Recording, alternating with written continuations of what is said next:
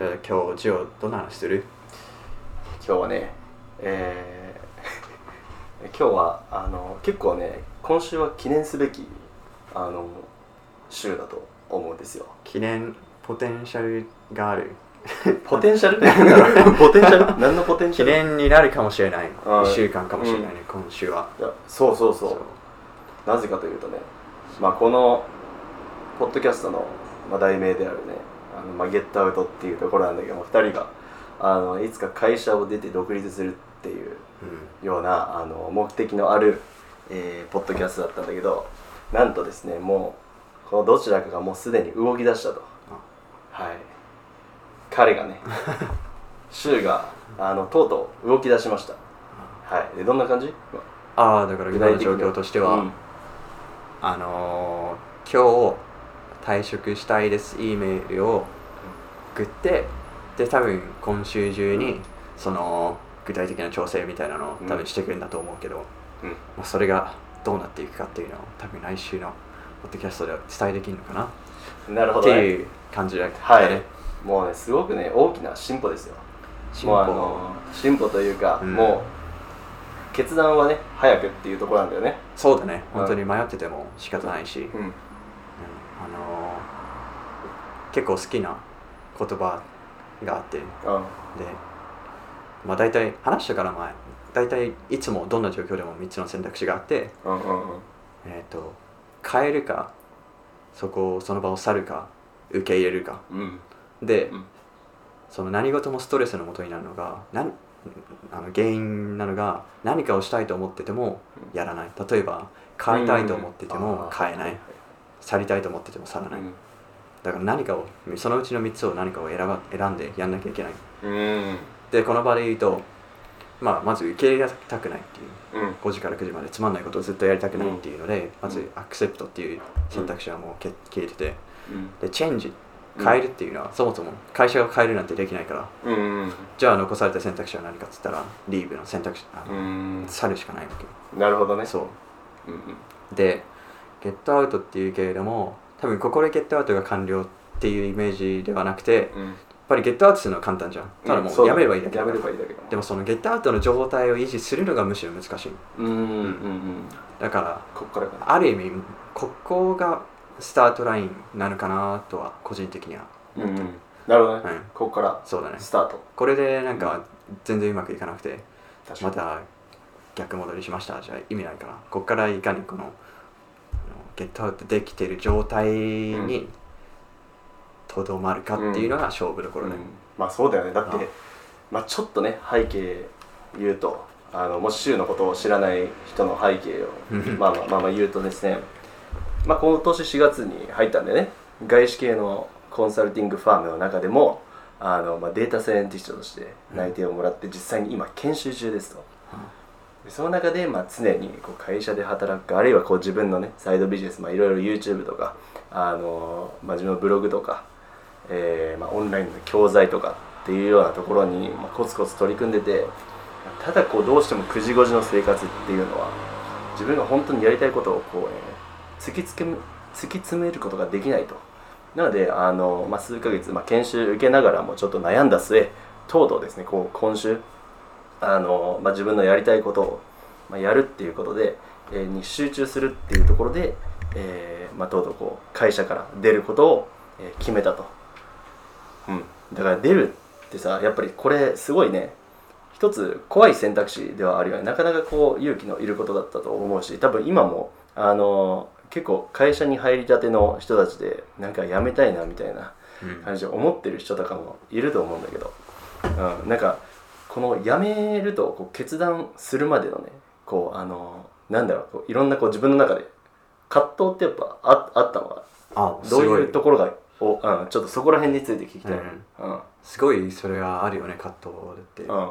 でもいろいろな側面があると思うけどやめるっていう決断をするときに、うん。まあ、まず一番出るのがその財政面じゃん。うん。どうやってそもそも生きていくのっていう、うんうんうんであとそのレピュテーションそのそうだね。人からどうやって見られるかっていうのが、うん。多分そこが2つ2う大ん、2大気にする確かに側面だ確かにと思う、そうだね。お金と、まあ、その社会的な信用というか周りの人からの信用もそうだし、まあ、会社に属してるだけでもさこうブランドがあるわけで、なんだろういやあの家とか借りる時もさそこもすごい見られるから、だね。うん。そういうような社会的信用っていうところも、まあ、まあ捨てるような決断。そうだねをしたわけだけど、うん。うん、やっぱそこが大きかった。そこの2つの2台そうだね、うん。そこをすごい考えるけど、うん。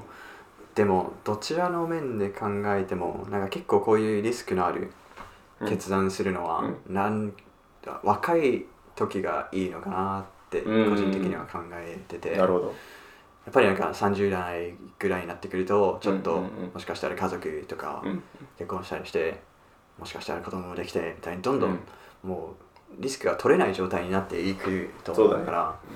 だからそういう状態になる前になるべく早くこういうのをやってうん。である程度その基盤を若いうちに20代のうちに築いていってうんうんでで30代ぐらいになったらちょっと安定してっていうのが今の理想うんうんうん。なんだけどね、うん。まあむ難しいだろうけどね、でもそれをまあうん本当はなるべく言った通りそういうふうにあの30代とかになる前にできるだけ早くやりたいってことでもううん。決断するなら今しかないなって思って。まあそうだよね、うん。こう自分がなんか 将来的にどういった方向に行きたいかみたいなところを、うん。多分すごいしっかりとこうね自分の中で見定めた上であじゃあ自分が今いるとこってそこに繋がってるのかなと。うん。多分しっかり考えた末の決断だと思うんだよね。だって本当にやりたいことってさうん。なんだろう自分でさななんて言えばいいんだろう。まあまあビジネスを持ってこうウェブとかってさうんまあ自分のあの情報とかを発信してって自分のブランド力をつけてそ。まあ、そこを基盤に、えー何かこういろんなビジネスとかなんかオンラインの講師やったりだとかうん。そこにこう広げていくっていうようなじゃあ目標がこう明確にあるんですよね。自分をしっかり分析したと。自分はそうなりたいと。で今じゃあ今自分がやってることってあのこう会社で働いて、まあ、一応なんか大きい外資系のコンサルティングファームで給料もそこそこいいけどあのいいしあの社会的信用ももうバッチリと。もう文句なしと、うん。でしかもその中のあのデータサイエンティストですと。もうかなり貴重なんですよあの新卒もね7人しかいないんでね。うん。7人の中の1人っていうようなあの、まあ、鬼門をくぐり抜けて入ったわけだけれども。じゃあそこであの、まあ、一日中ねやっぱりこう時間限られてるわけだからさ。朝の、まあ、9時から5時とか言うけど、まあ、きっともっと働くんでしょうね。あの本格的にやりだしたら、ね、もう6、7時ぐらいにはなるかな。でしょ？でそういうところをあーそういうところにこう時間と自分の労力あーもう限られてるわけだから。あの時間だけじゃなくて自分の頭のリソースもね、でそこをあのーなんだろう自分の目標に近づけるためにはじゃあそこにかけてて本当に近づいてるのかっていうようなところをねこう今一度こう考え考えた上であ違うなと。っていうふうに見切りをつけて、あのー自分の時間を割くべきところはこう自分のなんだろうゴールに近づくためのアクションであると。いうような、まあ、理由であのやめたのかなっていうようん、そうだね、うん。本当に。あのうん。まあいろいろ考えてたけど、うな、うん。なんだろうね、でも、やっぱり、辞める、多分辞めれる決断をできたのは、今現在、なんかその YouTube とかである程度なんか収益化できそうな見込みがあるから、うん、あなるほど。で、やっぱり自分がもしそういうのが全くない立場だったら、うんうん。なんか今他にそのメインの仕事以外にやってることが何もありませんっていううん。状態であったらやっぱりためらうだろうし。多分そういう立場だったら逆にまあまだその仕事にいてででその週末とかあと5時以降に終わった仕事終わった後に、うん。そういう他のこと収益ができそうなことにのシステムの構築に取り組んでっていう感じでそれをまあなんか大体1年ぐらい2年ぐらいやってやっと辞めるって感じなんだろうけど、まあ、今の状態である程度このままうんちょっと数ヶ月ぐらいもうちょっとやってればあうん。る程度はなんか、あの生きていけそうなお金は稼げるかなって思うんで、その面もまあ財政面でもまあ解決できて。で今思うとなんというかその財政面さえ解決できさえ,、さえすれば、うん。そのレピュテーションの面とかうんうん。なんだろう一応ニートというかうんダメ人間っていうレッテルから逃れないと思うわけよ。うん。だから多分なんかそういうニートとか引きこもりの定義ってうん。多分親のとこにこもって、うん。自分は全然働いてないかなんかパートとかたパートタイムで働いてるぐらいとかで、だから自分で独り立ちできてないっていうのがうん。多分自分の中の定義だから。うん。うん。だからそういう財政面で自分の分を賄えるもんぐらい稼いでいればある程度はその、なんつうのまあ人から変な風に見られずに済むうん。とは思う、うん。うんまあそうだよね。そうね。結局ねそのしっかり自分で何かこう、まあ、職があるというか何かに取り組んでる人な,、なのかね。どうかみたいなところ大事だよ。でそれちゃんとこうなんかねまあまあまあ金稼げてるかどうかなんですよね。結局結局まあそれが一つの、まあ、社会的信用みたいなところにまあつながる部分はあるなというふうに、んそうだね。感じましたと、ううん。んまあでもそうだね。週の場合はそのただこう会社がこうなんか辛いなとかあの会社なんかもしかしたら合わないんじゃないかなみたいなうん。感じでこうスパッとただ辞めたのではなくこう今までこう積み上げてきてた、えー自分のサイドビジネスに、えっと、じゃあこのまま自分の全時間をこう投資そこに投資したらあのもう近いうちにこうよりこう売り上げが伸びていくとうん。いうようなところがあの見込めた上での、うん、だからある程度ね、えーまあ、自分のそのそのお金を稼げる基盤みたいなところがある程度こう見えた見えてるからこう今自信を持ってこういうふうにこうやめることがやめるような決断がスパッとできたんではないかなと、そうだね。いうふうにね、うん。うんまあ、感じるんだけど。だからそれこそねだってきっと普通に辞める普通にそういうなんか週みたいにえっともともともうやりたいことがあるしもうすでに取り組んでるししかも多少こう利益も少し出始めてるっていうような状況じゃなくただこう辞めたいって多分会社に言ったらすごいなんかいろんな説得をされてでそのいろんな説得にこうあの揺れてしまうんですよねきっと。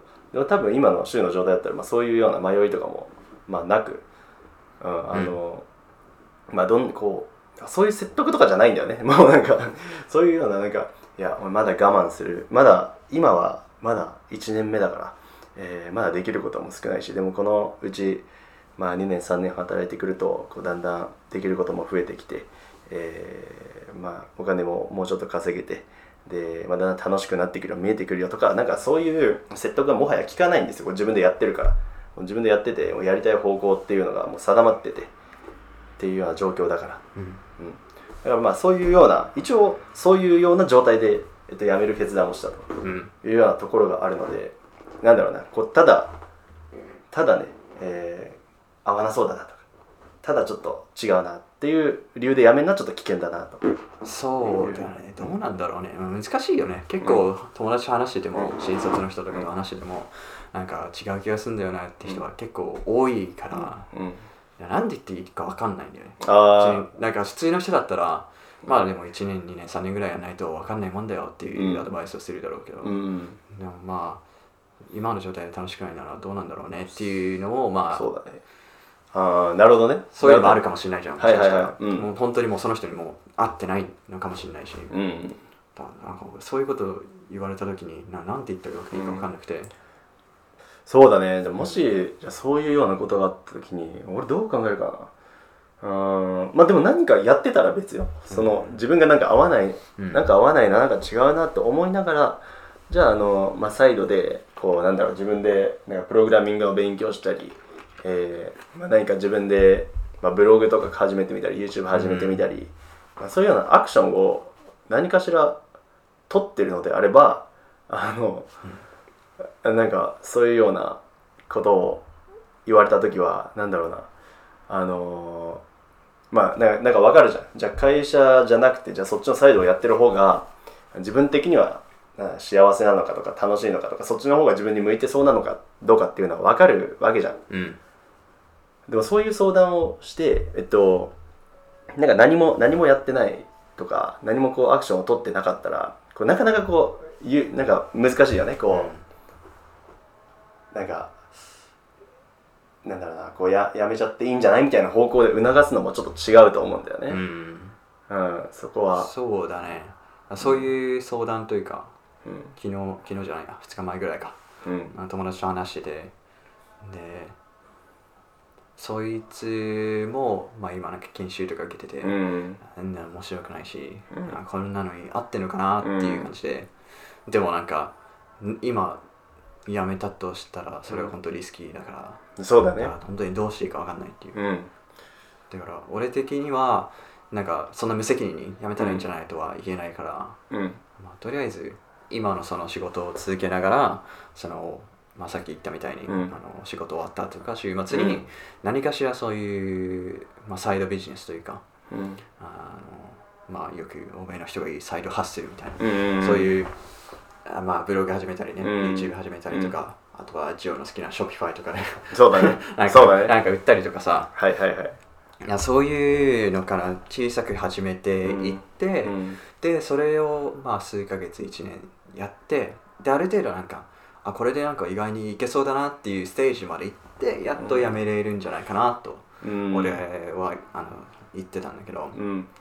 まあでもなんかそういうサイドビジネスみたいな概念というかやるみたいな人はあんままだいなんか日本とかにそうではないのかなって思って、結構なかなか説得が難しい、あったかなるほどそういうことは知ってる知ってるというか。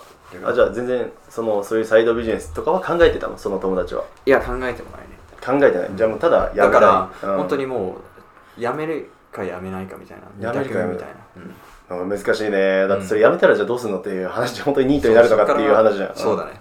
だからそいつが言ってたのはなんかやめてニートになるのは嫌だから、うん。なんかそういうそれこそテックキャンプみたいなそうだね。あのプログラミングのブートキャンプ行って、はいはい。で最近はなんかその就職のサポートみたいなのしてるんでしょ、してるね。そういうプログラミングスクールはそこまで、うん。だからそれであのー就職したいまたそっち系の仕事にしたい。なるほどね。転職したいみたいな感じ言ってたんだけどまあでもそれはそれでプログラミングじゃやって嫌いだった そうなんだよね。しかもその確率ってすごい高いんだよね。高いのとその確率って？あのやってみて違うなって違うなってなるのも多いしあとプログラミングスクールだからさなんあのこう紹介してもらえるリアルを言うと、まあ、僕そのプログラミングスクールでインターンしてた身なんですけどやっぱりあの実務レベルまではなかなかつかない。ようん。プログラミングスクールだけじゃ。あそう、基礎しか身につかないんだよね。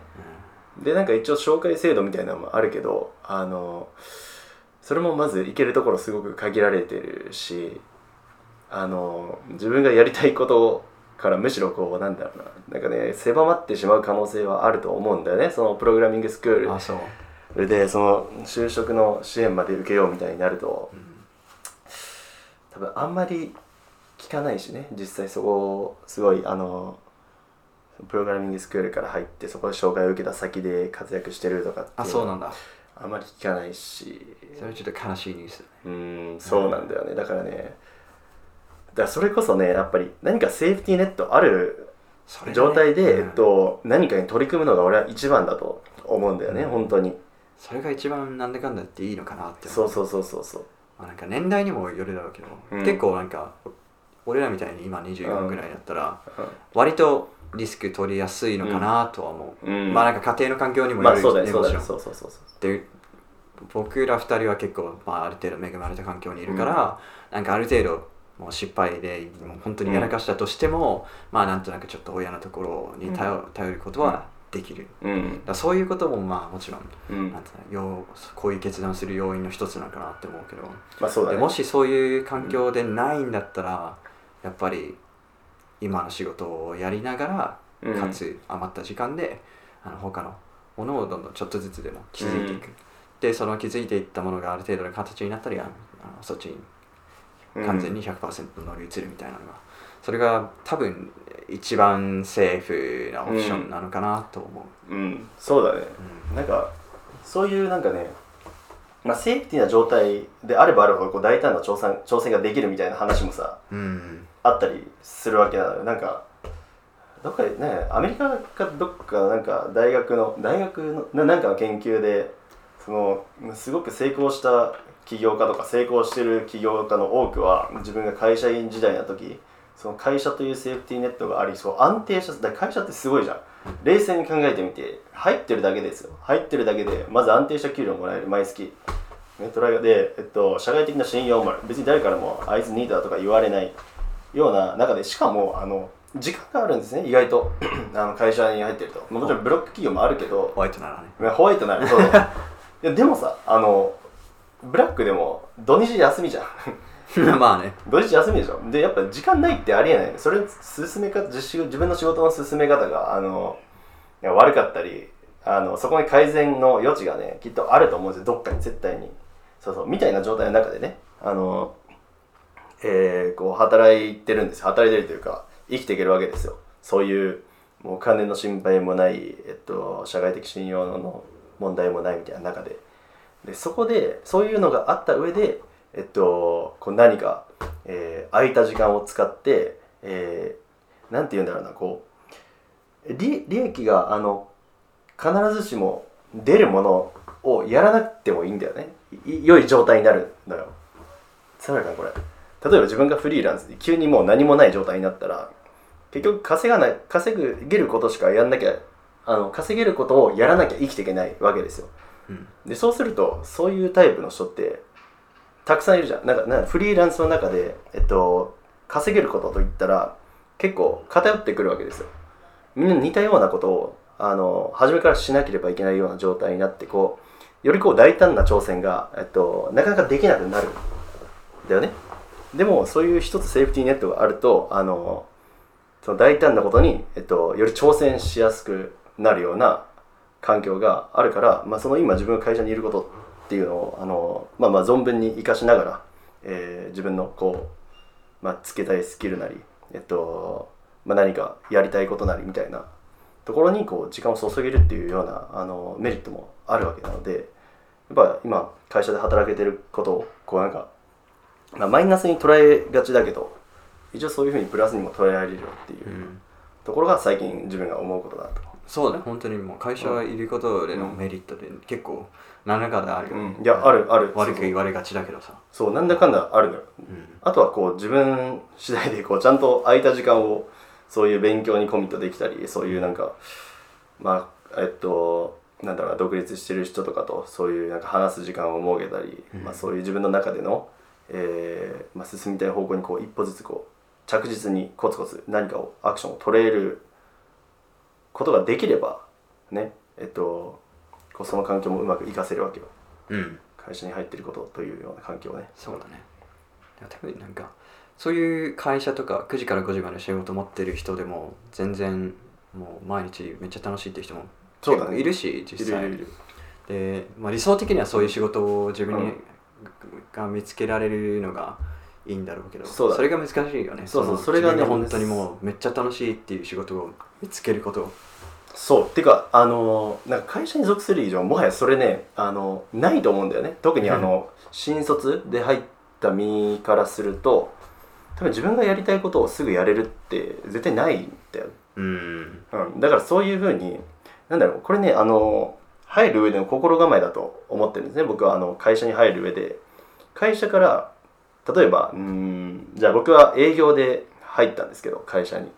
で IT, IT 企業にの営業として入ったんだけどここでなんかその会社に入ることでこう IT の知識をこう身につけたいとかセールスのスキルを身につけたいとかっていうマインドで入っちゃいけないんですそのマインドで入るといや俺はセールスしたくてあの IT 学びたくてっていうようなことを求めて会社から学ぶことをなんか求めてあの働いてしまうわけででも実際会社入るとあのやっぱりこういろんなこうねこう仕事が回ってる中いろんな業務発生するわけだからあの自分のやりたいことに全て注げるような環境なんて、まあ、大手でもベンチャーでも僕はあのベンチャーでベあのインターンとかもしてたけどベンチャーですらない。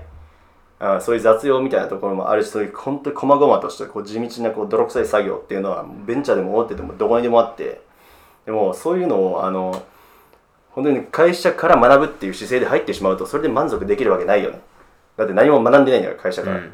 それはあのそもそもそこの考え方がちょっと誤ってると思っててこう自分がなんだろう勉強とかしてあの空いた時間とかで本読んだり実際に、まあ、何かあの自分でいろいろセールスの練習とかをしたりしたスキルをこう会社を使って会社というなんだろうある程度の失敗も許容されるあのような環境でそこにこうぶつけていくっていうようなあの考えを持つとあのなんだろうなそのその悩みその悩みっていうのはあのなんだろうやりたいことができないみたいな悩みってちょっと消え消えていくと思うんだよね。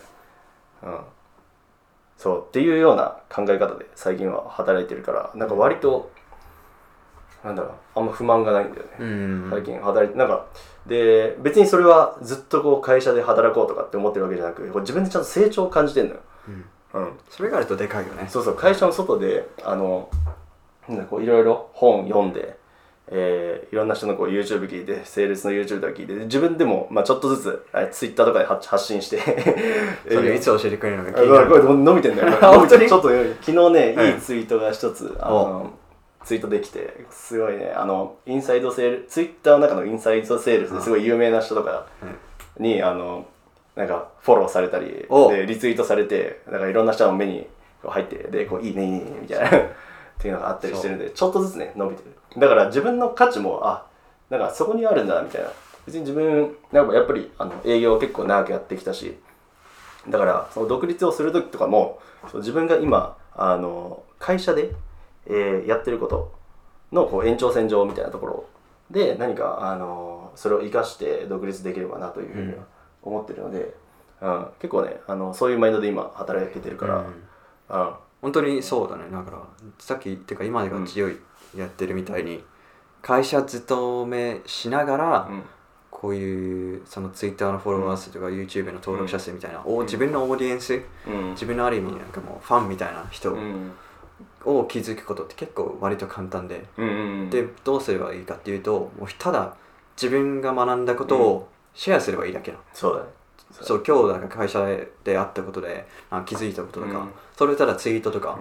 あとはまあ動画作ったりとか、うん。ブログだったら記事書いたりとか、うん。それをするだけでオうん。ーディエンスって気づけるもんだから、うん。でもそれをやってない人って結構いると思う、うん。ツイッターとかなんか無駄なことに使ってるとか,、なんか今日、こんなカフェ行ってうん飲みましたタピオカ美味しいとか言ってるくだらないことよりもうん。そんなことよりも自分が学んだことを共有したらうん。割と簡単にオーディエンスでプルルルルって気づけるもんっていうのはうん。ほん。本当に学ん最近学んだことで前からやっとけばよかったなってずっと思ってる、うん。うんだから会社にいながら会社って結構学ぶことも多いじゃん。うん。だから学べたし学ぶ場として使って、で学んだことをあの発信していく。うんでそうすればオーディエンスが気づいていけるからでいざその会社とか辞めるってなった時にそのオーディエンスの人たちにそのなんだろうな自分の作った、まあ、オンラインコースだとか自分の知ってるスキルを売ることができるじゃん、でそうだね。そこからどんどん収入が入っていけるうんそうだそういう道パスもありだなとうん。うん思うし、結構安全な道だと思うから、うんうん。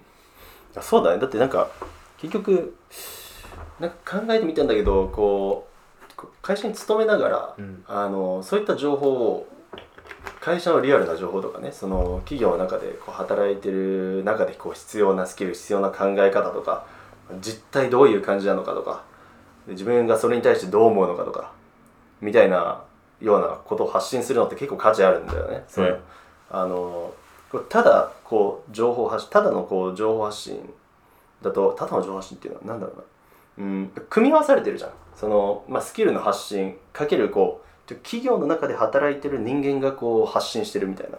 ところがあると一つなんか差別化になるというか、うん、っていうようなところもあるからこうでそれをやってる人って今現現在そんなに多くはない、からやっぱそういうようなな希少価値の高いようなあのことを、えっと、会社勤めであるがゆえにこうできる部分ってまだまだあると、うん。あるある、まだまだあると思うから、うんそうなんかそういうことを、まあ、コツコツやっていくと、うんまあ、何か、うん、そうやってみるとねあのアイデア湧いてくるというか、本当ね。うん、そうそうそう。てかそういうふうにシェアスすることがある意味一番の学ぶ方法だとあの最近学んで。あそのシェアするとフィードバックもらえるじゃん。ツイッターとかさうん。なんかツイートするとうん。他の人からとかうんなん。かリプライが来るじゃん。うん。なそっから学べることもすごい多いじゃん。確かに。で自分では気づかなかったとかうんうん学ん。だりして。うん。で自分がツイートするとそういうなんかまあそのフィールドですごい人とかから気づいてもらえたりとかさうん。あのーなんていう他の人すごい人とうん。会える機会うんうん。つながる機会になるからもういいことつくめだと思うのね。うん。いや確かに。うんなんか変なことして炎上とかしない限り。そうだね。普通に学んだことを共有していればうん。いいことが本当に巡ってくるから、確かうん、それを毎日やるっていうのが結構いいスタートラインなのかもね。にうん。いやそうだね。いやこれ本当にいいと思う。あ SNS を活用して情報発信をしてってなんだろうなセルフセルフブランディングの勉強にもすごいなるそうそうそう。と思ってるんですよ。あの実際に始めたの割と最近だけど結構ねいろいろ変えてるのね。あのあそうなの？そう最初のなまあプロフィールとかは変わってないんだけどあプロフィールの内容とかね。あのツイートの内容なんか固定ツイートを入れたりこう外したりみたいな。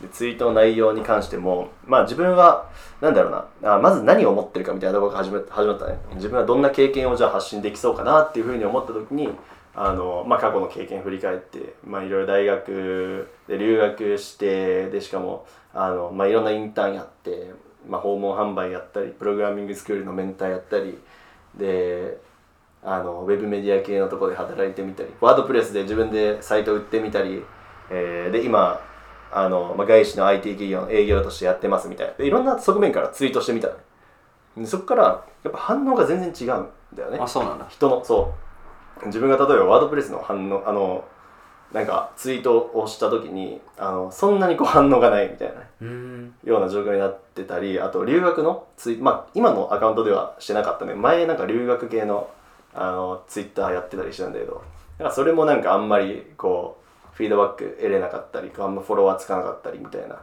中で試行錯誤してんだそう試行錯誤しなうん。試行錯誤して、うん。で、えーまあポロッとこうなんかセールスのことについてでその中でもインサイドセールスだねのことについて今もうがっつりやってるわけだからもう本業で。本業でがっつりやってるわけだから、まあ、自分が普段考えてること自分が意識してることっていうのをこう何気なく自分の中で全然すごいと思ってなかったね。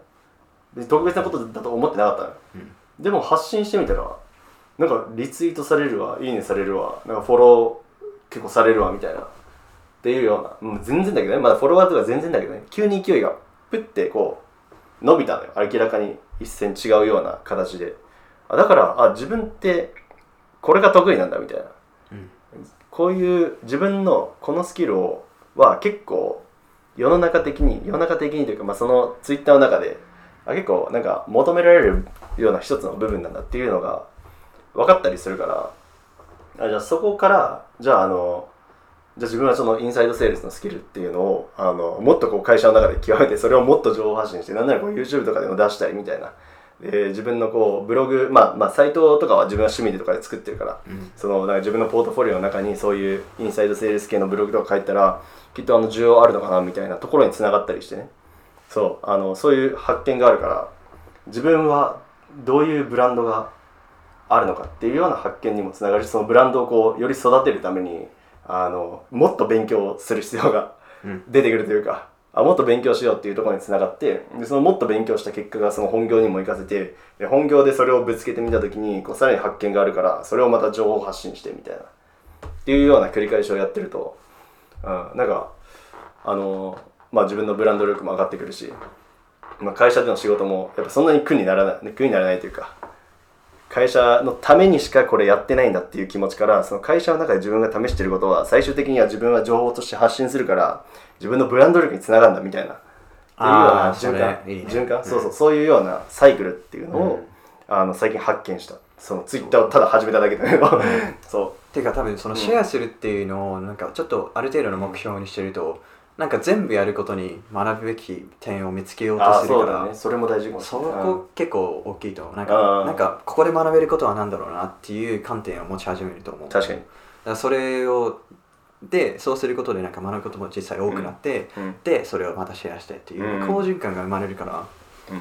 あと今ジオがやってて気づいたのはやっぱりニッチなことって意外にうん需要ある、ああはい。インサイダーセールスが、そうそうそう。そう俺聞いたことないからそんなの。ああ前までは。は違うジオは前前までは。うん。もうなんか営業だったら営業の一括りしかないのかなみたいな。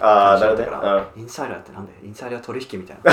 違う違う。でもでもそんななんあかーなるほどね。聞いたことのないようなすごいニッチな分野でもうあのん需要って意外とあるんだよね。インターネットってすごいもうでかいから。そうだね。いろんな人がいるしうんうでいろんな趣味とか興味がある人がいるから。だから自分が今ちょっと好きだなって思ってることでいやこんなの誰も好きじゃないだろうっていう考えてることでもうん。意外にシェアしてみると共感がすごい読んだりとか。確かうん、だから自分の経験としては YouTube の経験としてはなんか最初なんかそういう誰もが好きそうな分野からされるんじゃなくてすごいニッチなとこ。狭いとこからどんどうんんちょっと攻めてってである程度人気が出たらもうちょっとどんどん広げていく分野をもうちょっとみんなが好きそうな分野に広げていくっていうのが、うん。結構な王道なあの戦略の方法だと思う、そうだよ。うん。本当にびっくりするぐらいね広いもんね。あのいや本当にその事実をまずあの認識するべきだよね。そのその事実を。そのマジで人は多いんだと。マジで？本当にこれってすごいなんか当たり前のこと言うけど人本当に多くてうん。本当にちっちゃいあの誰興味持ってんだと思ってるようなものでも自分が興味ある時点でいいるのよ。世界には。そう。だからその人たちに向けてあの何か情報っていうのを届けられると。いうようなことがあるのでまあとりあえずねあの本当に SNS ってそういうインターネットの中で自分のこう情報を発信できる。でそれに対してフィードバックを得れると。いうようなところだからまずね発信をしてみてこう、フィードバックを得ることが大事だよね感触を。うん。発信しないと利益が得られないっていうのはまあちょっと過剰に言い過ぎだけど、うん。まあでも発信することによって得られることってすごい多いから学べる学ぶことがまず大きくなるしうん。で自分のオーディエンス築けるしでそのオーディエンスって後々すごい自分うんのパワーになると思うから。あ。だから本当に今すぐでもうん。やった方がいい。もう何でも些細なことでもいいからもうツイートとかして、そうん、そのくだらないことツイートしないで、うん。うん。今日自分の今日の夕飯みたいな、そうそうどうでもいいから。うん。本当に。だからあのもったいないと思う今すぐやってないと。だから早めに始めれば始めるほどいいよね。うん、いやなんか変わるよね本当に。あの日常がというかなんか。うんうん。全然大げさじゃないよねこう自分大げさじゃない。そうそう。自分でなんか発信をうん。あしようって普通に。もう本当にツイッターでいいなやんな140文字だよてかツイッターがベストだと思ういやそうだね、うん。いやすごいよねあれ。あれやばい本当に。やばいよ最近気づいたツイッターのパワーを。すごいよね、ただの140文字のつぶやきみたいな感じだけどそう。それをねうまくこう自分で学びを発信する場として使えると、いろんなところにねいい影響が、まあ、まず自分でこう伝えたいことはまず140文字であの発信しなければいけないっていうところもまずあの練習になるすごく。うん。それ自体も。練習になるしそこからフィードバック得れるしそれに共感した人はちゃんと反応してくれるしフォローしてくれるし信用集まるし、自分も日々あのあもっと勉強しようと。ちょっとネタネタ探そうと。みたいな、ちゃんとこうネタを発信し続けなきゃっていうような一つのねあの強制力にもなるし。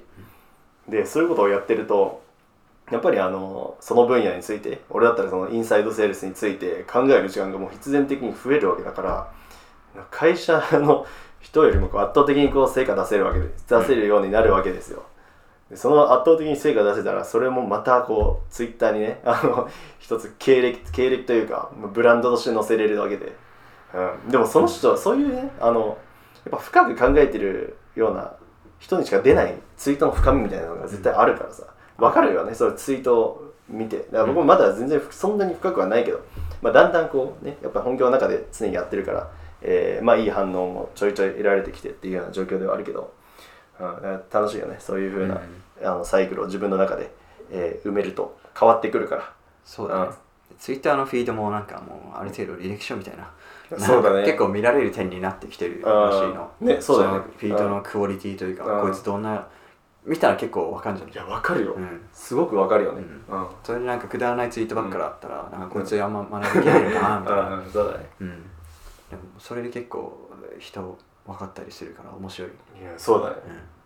う確かに。んうん。だってなんかね自分がいいねされた人のさプロフィールとかポッと見てみてあれどんなツイートしてんだろうって、うん。ざっと見るとあこういうタイプの人なんだっつってそうそうそう。あこいつフォローしなきゃなって思う人とか、うん。あこれはまあ別にいいかなみたいなっていうのが一瞬で分かるわけだからさ、うん強いよねツイッターそうもう普通に採用とかにねなんか当たり前のように使われるべきだよね。使あ。あわれるべきだよ、うん。結構使い始めてる企業もあるらしああああそうなんだ。アメリカのベンチャーとかでそうそうなんかツイッターのフィード見してくださいみたいな、う まあ、それをプライバシーの侵害と見るか見ないか。そうだね。そんなプライバシーとか気にしなくてもいいうん。と思うんだよね。でプライどうなんだろうね。なんか自分のイメージだと結構友達とかでもさ日本のだとうん。鍵かけてる人多いじゃん。ああ多いね。うん。あれもなんかもったいないなと思うんだけど。確かにまああれはもうもともと使う用途がねまあそういうなんか別っていう友達の中でこう今自分のこう日常まさにそのさっきシュが言ったくだらないなんかツイート、うん。なんかこうタピオカうめえみたいなスタバだみたいな、うん。そういう用途でしか使ってまあだからそれはまたツイッターの凄さなんだけどねまあね。そういう用途でども満足して使えるしビジネスとして使ったらめちゃめちゃ強いし、みたいな。うんそうだからそういう人たちはもうそういうクローズドな環境の中でも友達同士であのやってることを共有みたいな。うん感じでこう、まあ、使う。そういう目的で使ってる人っていう感じだよね。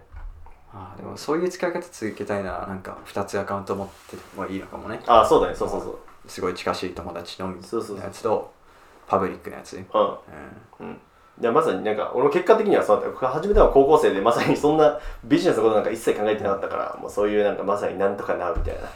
多分あれじゃない。なんかあのパブリックでなんかちょっとそういう学び系のツイートする抵抗がある人ってやっぱりなんかもうその意識高いってバカにされる傾向がある怖いっていうのはあるんじゃない。特に学生のうちとかだとさうんあの社会人だとさこういうこと始めてもさ「あなんかすごいね」って言われるかも、うん。ようになるじゃん。うん。でも学生のうちにちょっとでもなんかこういう格好つけたって見られるようなことをすると「いやなんかこいつ意識高え」とか言ってバカにする人が増えそうなんだよているじゃん。まあいるんだよそれそれを恐れてるっていうのも多分自分の経験としても過去の自分うん。を振り返ってみるとなんかそういうふうにバカにされたくないなって思ってて、なんかちょっと適当なそうだねことツイートとかしてたりしたんだろうけど、うん。あーでももったいないな、うん。そういうちょっと仲間の内からのプレッシャーとかうん。そうだね。に影響されちゃうのはねもったいない。そうだね。だからそういうところからもう切っちゃって。そういうのはもう別アカウントで。ね切っちゃそうだね。そそもそも一自分のターゲットが違うじゃん。うんうん。あのその人たちってなんだろうな。こう普通にこう自分のじゃあツイッターのアカウント自分の出してる情報が一つの商品だとしたらさその友達には絶対刺さらないわけじゃん、うん。だからもう違うのマーケットが違うんだだからもうゼロからこう新しいこうね、えーアカウントを作ってそこで自分のおしなんか出したい出していきたい自分の学びを発信するような、えっと、ツイートをもう常にしていると、まあ、それに興味のある人がこう集まってくる。そうだね。俺もそうしたからね本当。うん。もともと個人のうん。なんか中学校高校とか大学の友達用のアカウントがあってでもそれでいきなりなんかちょっと全くなんか英語のツイートとか始めると、ん。何なんだこいつみいたいな。やなる。ねなるじゃん。なる。だからもう本当に全く別のアカウントをこっそり作って、うん。でそこでもう全部英語のあの自分が興味あることを発信してって、うん。でもうどんどん増えてってっていう、うん。うん。うん。いい循循環になる、そうだね。うん、うん。まあそういうようなね。まあだからそうだよ。そういうちょっと周りからの目とか自分の今までの友達とかの目気になるんだったらまあそういうふうなはじめ、そこから一回もう離れちゃって、うん。離れてってなんか関わらないとかじゃなくてあのツイッターってそういうふうにちゃんとこう分けれるからさ。うん、まあそこはまあ別のアカウント作って、えーまあ、ゼロからやってみると。そういやでも全然いいのかなと、うん。まあそういう人はさもういるじゃんどこにでも。そういう意識高い人を馬鹿にするみたいな。いるね。うん。まあそれはね、えっと、自分が身を置く環境をちょっと変えればいいだけだから、うん。あのもう距離取っちゃった方がいいよね、うん。そういう人たちとうん本当になんかそういうのにちょっとなんか時間無駄だなとかう、ん、うんなんかちょっと違和感あるなって感じ始めたらもうそれはもう出ていいと思う。てか、たうん。そういうねそういうふうにバカにしてくる人がいたら結構あそいつとは離れた方がいいんだなっていうサイン、いいサインだと思う、うん。そうだね、ん。足引っ張られるだけだからさそういうのって、うん。自分がやりたいことがああるのに話したいことがあるのにそんななんかくだらないなんかどうでもいい話とかじゃなくて 自分がちゃんと興味あることこう学びのあるような話がしたいっていうふうに思ってるのであれば思ってる中そういうなんかちょっと違和感を感じる環境にいるなっていうふうに感じたらもうそこはもう全然積極的にね出ていいと思います、なんか出るってでもねちょっと大学生とかだったらなんか当たり前のようにさこう大学行って授業を受けて自分の授業を一緒に受けてる友達がそういう人たちだからそこ以外にこうコミュニティがないとか思いがちだけどそういう時になんかいい方法がなんかインターン探すとかねっていうのはめちゃめちゃ自分は経験上良かった。インターンこれは素晴らしい、うん、自分がインターンしたところはそのプログラミングスクールだったけどそこにはもう俗に言う意識高い学生しかいなかった、それがあの当たり前だった。当たり前だった。うん。自分でもう起業するとか就職ってまあ一つの選択肢でしかないよねとかでも常にこう勉強し続けてみんななんかそのそのインターン以外にもいろんなところでインターンしてたりしててもう本当に学びの多い。で自分がでジオはどう考えてるの？みたいなことをめちゃめちゃ最初言われて何も言えなかったことをかなり覚えてる。あそう。うん、わみんなこんなに考えてんだみたいな、うん。俺と1個2個しか変わんないのにとかもう同学年とかなんならあの俺そのインターンした大学3年生だったけども高校生くらいの子がインターンしててもう起業するみたいなことを言ってる子がいたりでそれをこう一切こうねあの嘲笑うみたいななんかちょっとえ意識高くねみたいな雰囲気ってもう一切ないの。みんなこう支え合って肯定し合ってあいいねっつって。こういう方法もあんじゃんみたいな。ああいう方法もあんじゃんみたいな。っていうようなことを言い合ってもうめちゃめちゃレベルの高かった環境にあの行けたからそのインターンをすることによって。だからこれでねちょっと環境変えたいなとか悩んでる人はまあインターンは一つ素晴らしい選択肢だと思います。長期インターンみたいなねそういう、うん。なあなるほど、ね、そうそうそう。かなり良かった。変わったそこで人生が、うん。うん。確かに環境って本当に本当に大事だったなってうん。最近思う、うん。やっぱりそういうなんかちょっと意識高いってバカにしてくるやつに囲まれてるとうん。自分もなんかあこいつらのレベルでいいんだみたいになってくるから、で一気になんかそういう全く違うレベルの人出しちゃうとうわな俺今何やってたんだってそうだね。思うよね。いや思った、えすごくねええ。うん、それ覚えてるよ。今でもめちゃめちゃ辛かったというか 俺勝つなみたいな。俺何にもやってないいいのかこのままでっていうね、うん。というかそのインターン探すのいいと思うけど、うん。多分一番簡単なのがそれこそもうもう SNS 使って。でツイッターうんもうおすすめしたくてもしきれない。うん。あそんなにおすすめなんだよだからおすすめおすすめだ,、うん。だそういういわゆるもう意識高い系のすごい人と出会うというか、こうつながるには一番簡単だし、うん。ででそういうふうに自分の学んだことをシェアしてるとさっきジョーが言ってたみたいになんか、もうすごい人からフォローされるみたいな、うん。そういうにつながっていけるから、うん。すごい人と。そうだね。だからいやツイッターだね、うんツイッターですね。結論ツイッターをね。まず始めてみましょうと。あうん。あのツイッターのパワあ。ー半端ない。半端ないね。あもうあれ作ったなんだっけジャック・ドーシーって人だっけ？ああそうだね。感謝しきれない。いやすごいよね。あこの使い方って想定してたのかな？それ知ったんじゃないの？知ってたのかうなん最初で最初ツイッターってさただこう仲間とつながろうみたいな。ああだおったのかな？互いつぶやきしてなんか楽しい時間をシェアしようみたいな。そうだったのかな？ああ感じで始まってたけどもう徐々にビジネスのツールとしてそうビジネス変わりつつあるから、もうなんというかなんだろうね。Facebook はちょっとパーソナルすぎる気がするの。